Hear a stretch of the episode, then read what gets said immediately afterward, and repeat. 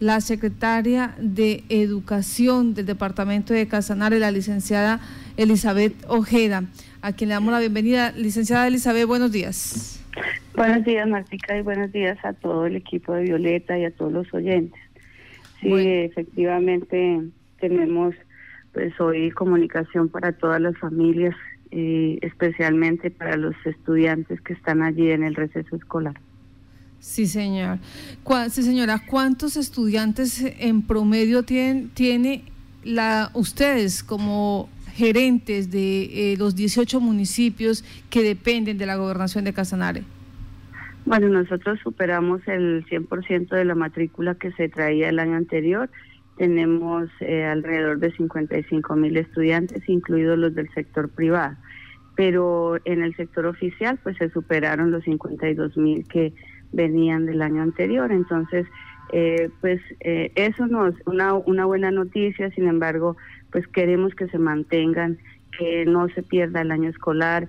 Sabemos que se ha modificado el calendario escolar, pero esperamos pues que todos eh, nos apoyemos, que esto es un compromiso de familia, de comunidad educativa y pues todos debemos hacer lo posible porque este año escolar no se pierda la modificación de ese horario y de ese calendario escolar, ¿cómo quedó, licenciada? Bueno, eh, desde el 16 de marzo y por orden presidencial se envió a los estudiantes en receso escolar para que los docentes pudieran establecer un trabajo de desarrollo institucional durante dos semanas. Esas dos semanas dedicadas a preparar materiales, a diseñar pues estrategias que permitieran eh, que al regreso de las de las vacaciones que también se anticiparon y que fueron del 30 de marzo hasta, y van hasta el 20 de abril, eh, pues eh, al regreso los estudiantes puedan retomar las actividades y podamos desarrollar lo que pedagógicamente esperamos que suceda en este primer periodo académico que ya estaba finalizando y muy probablemente en el segundo periodo. Bueno, esto es con el calendario académico, o sea, eh, según cuentas del ministerio, muy posiblemente el 20 de abril se revisará para ver si se puede retornar a clase. Así es, está en este momento eh, el Ministerio de Educación eh, va a revisar la situación, todo depende también del comportamiento del tema de salud, de lo que ha generado la el COVID-19 que generó la emergencia y pues nosotros ante todo, pues tenemos que acatar las directrices que establezca el gobierno nacional y especialmente pues el comportamiento de esta pandemia que no la esperábamos y que pues nos obliga a actuar, a, ajustar, a que pues entre todos eh, superemos esta situación. Pero Martica, lo que quiero informar hoy a la comunidad es que el Ministerio de Educación ha dispuesto eh, recursos eh, y direccionó pues eh, desde la parte normativa para que pudiéramos ajustar y llevar a los estudiantes esa ración alimentaria que estaba diseñada en el programa PAE en la modalidad de mercado, esto con el ánimo de que las familias pues puedan preparar allí en su casa y pues darle ese complemento alimentario que se viene dando en desarrollo normal de las actividades. Es decir, que en esta semana y en esta siguiente, en esta y la siguiente semana se va a estar llegando a, a, las, a los hogares de alrededor de 17 mil niños, 15 mil 300 de la educación eh, de población mayoritaria y 1.800, alrededor de 1.800 de la población indígena. Entonces, eh, se van a estar entregando esos mercados con el ánimo de que estos niños reciban es una, una alimentación que les permita pues responder o continuar respondiendo en condiciones normales en su desarrollo educativo. ¿En total cuántos son? ¿17 mil? 17 mil, 17 mil 100 más o menos. Entonces, sí señora, vamos a llegar a, a, ese mismo número de familias y, y queremos pues que los niños realmente sean los, los que se benefician. William Montenegro. Licenciada Elizabeth, con los buenos días. ¿Se cuenta con la digamos, infraestructura para hacer la entrega de estos 17 mil raciones eh, alimentarias o estas eh, ayudas para los las familias de estos eh, jóvenes? ¿Cómo llevarlos, cómo ubicarlos? Bueno, la modalidad que se eligió es de mercado y se va a entregar, al igual que se estaba haciendo con la con el servicio de alimentación, se va a entregar en cada institución educativa. Entonces, donde allí donde se donde se estaba entregando el PAE, donde estaba, donde venía el programa, igualmente se va a llegar y pues eh, este el, contratista pues se compromete a, hacer todo su, su su parte operativa para que estos mercados lleguen a los niños allí donde donde se requieren. Los eh, rectores, perdón. ¿Cuándo se tiene iniciado eh, o cuándo se tiene presupuestado iniciar estas entregas? Pues teniendo en cuenta que eso podría generar la llegada de muchas familias allí a estas a las instalaciones de los colegios, de los restaurantes, eh, obviamente pues yendo en contra de la misma norma establecida por el gobierno nacional. No, nosotros tenemos dispuesto eh, un cronograma, eso se va a organizar en el día de hoy. Ya en este momento el contratista, la persona que va a hacer el suministro de estas de estos mercados está listo. Estamos eh, definiendo en el día de hoy el cronograma de atención y va a ser de manera coordinada, de manera que no vayamos a, a poner en riesgo la salud de las familias. Entonces, eh, allí en cada institución educativa se va a atender. En el caso de la población indígena, pues ellos recibirán, eh, se hace a través de la ORIC y eh, ellos se van a encargar de llegar a cada uno de los resguardos para que se entreguen allí los mercados. Entonces, eh, creemos que, que se va a desarrollar con normalidad, que los, las familias van a ser llamadas en el orden que corresponda, en el momento en que esté eh, la persona o el proveedor allí para que pues eh, se puedan atender, obviamente teniendo en cuenta las recomendaciones del Ministerio de Salud y pues de la Secretaría de Salud Departamental. Carlos Betancourt.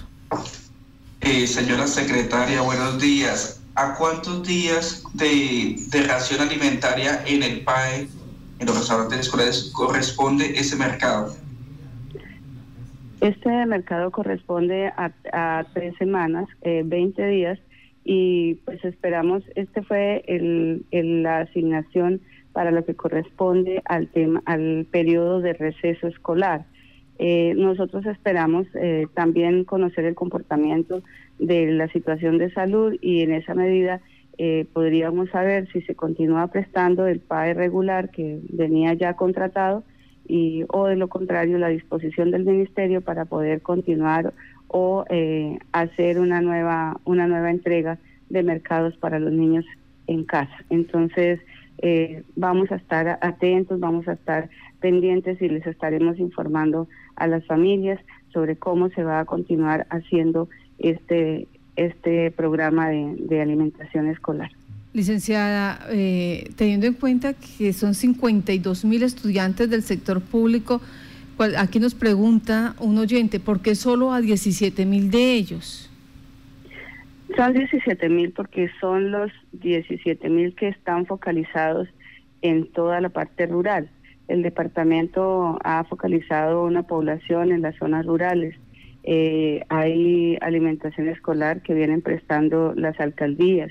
Entonces, nosotros estamos atendiendo en este momento a la población que venía focalizada en el programa de PAE, que específicamente iba orientada a las zonas rurales y a la población indígena. Entonces, esto obedece a una focalización que ha venido de siempre, ¿no? Esto es eh, todos los años y es lo que tenía el departamento focalizado.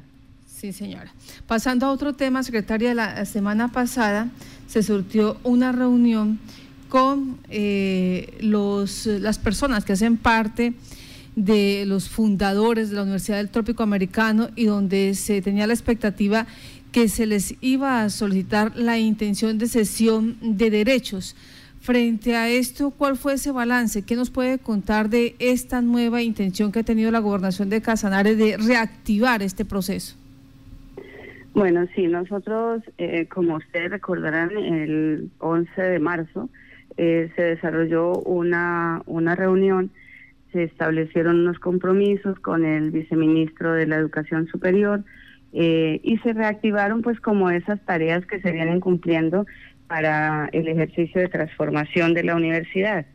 En ese momento, pues nos comprometimos que a 30 de marzo se iba a tener lista el proyecto, el estudio de factibilidad y socioeconómico, eh, del cual hacen parte pues varios componentes. Uno de ellos, la anuencia de la Asamblea General de Miembros para el ejercicio de transformación. Y pues eh, por esta situación que se presentó de la pandemia y demás, pues no se pudo eh, tener, se había previsto que el 24 de marzo en una Asamblea General de Miembros se iba a, hacer el ejercicio de, solicitud formal de la anuencia, pero esa asamblea se suspendió pues en razón de la, de la situación de, cuarentena. Y pues eh, el señor gobernador decide convocar una asamblea extraordinaria eh, para que a través de medio virtual se pudiera solicitar, hacer el proceso formal de solicitud de la anuencia. Eh, desafortunadamente no, no se pudo cumplir. Algunos de sus miembros eh, obviamente manifestaron que estaban en, lejos, no tenían acceso a Internet, otros porque no conocían el proyecto. Bueno, finalmente no se pudo desarrollar eh, pero nosotros como departamento pues tenemos que seguir insistiendo en que se cumpla con ese proceso y aunque el Ministerio de Educación ha aplazado el, funcionamiento y registro de, en su plataforma hasta el 30 de mayo, pues nosotros queremos que el ejercicio de lleno de los requisitos de cumplir con lo que teníamos que cumplir a 30 de marzo esté listo para el momento en que el ministerio abra el sistema nos permita cargar la información. Entonces el trámite de anuencia se seguirá pues insistiendo en ello. El señor gobernador ha solicitado al rector de la universidad mm, que se haga el ejercicio de socialización, que se responda a las inquietudes, toda vez que es eh, la universidad ha sido unitrópico a través de su trabajo, de su esfuerzo, de ese grupo de apoyo que, que decidió establecer para poder formular eh, pues quien tiene el estudio.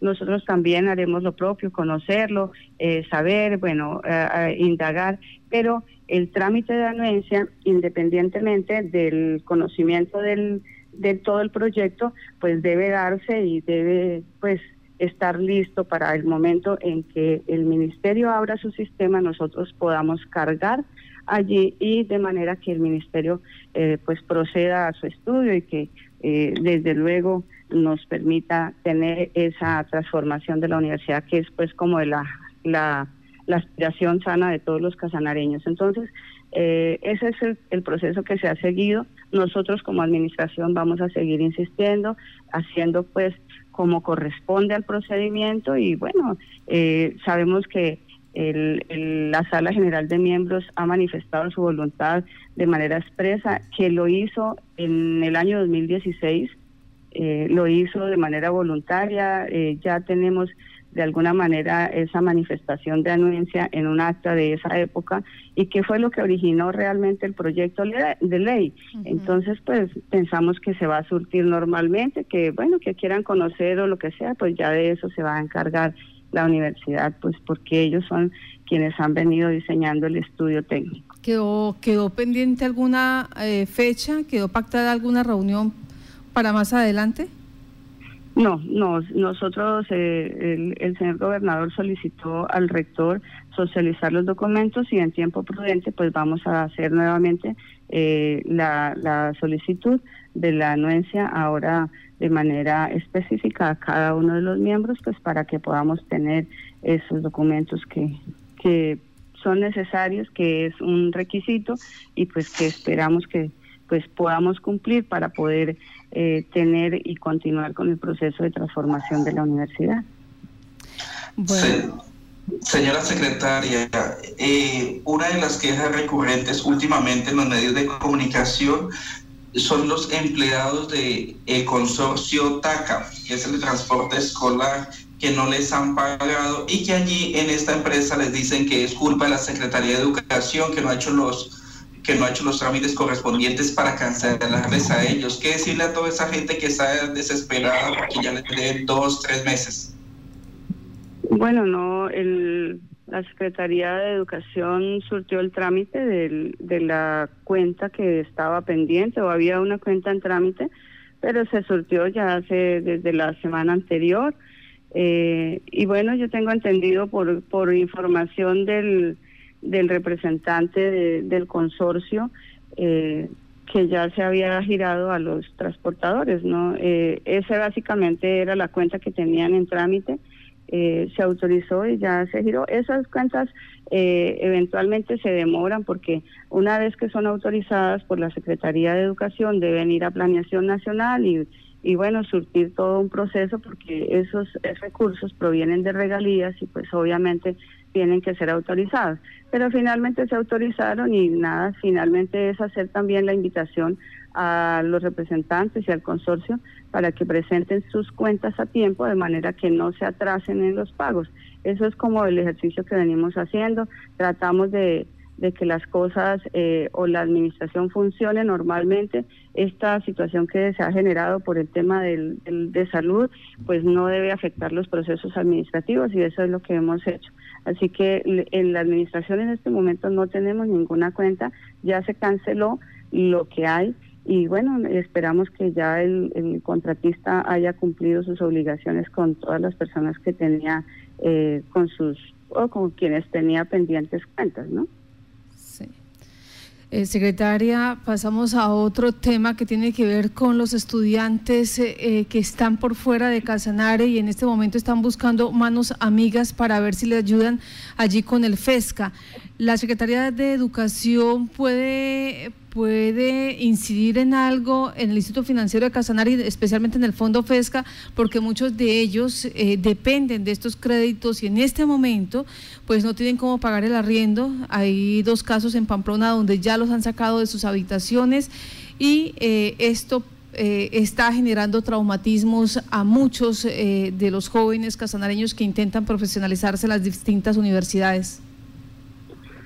Bueno, nosotros eh, como secretaría pues no podemos eh, incidir o de qué manera podemos eh, definir situaciones como el tema del traslado de un estudiante, pues son situaciones que se presentan para toda la gente que de una u otra manera estaba lejos y que quieren regresar a Casanare o que quieren regresarse porque es más económico permanecer con sus familias.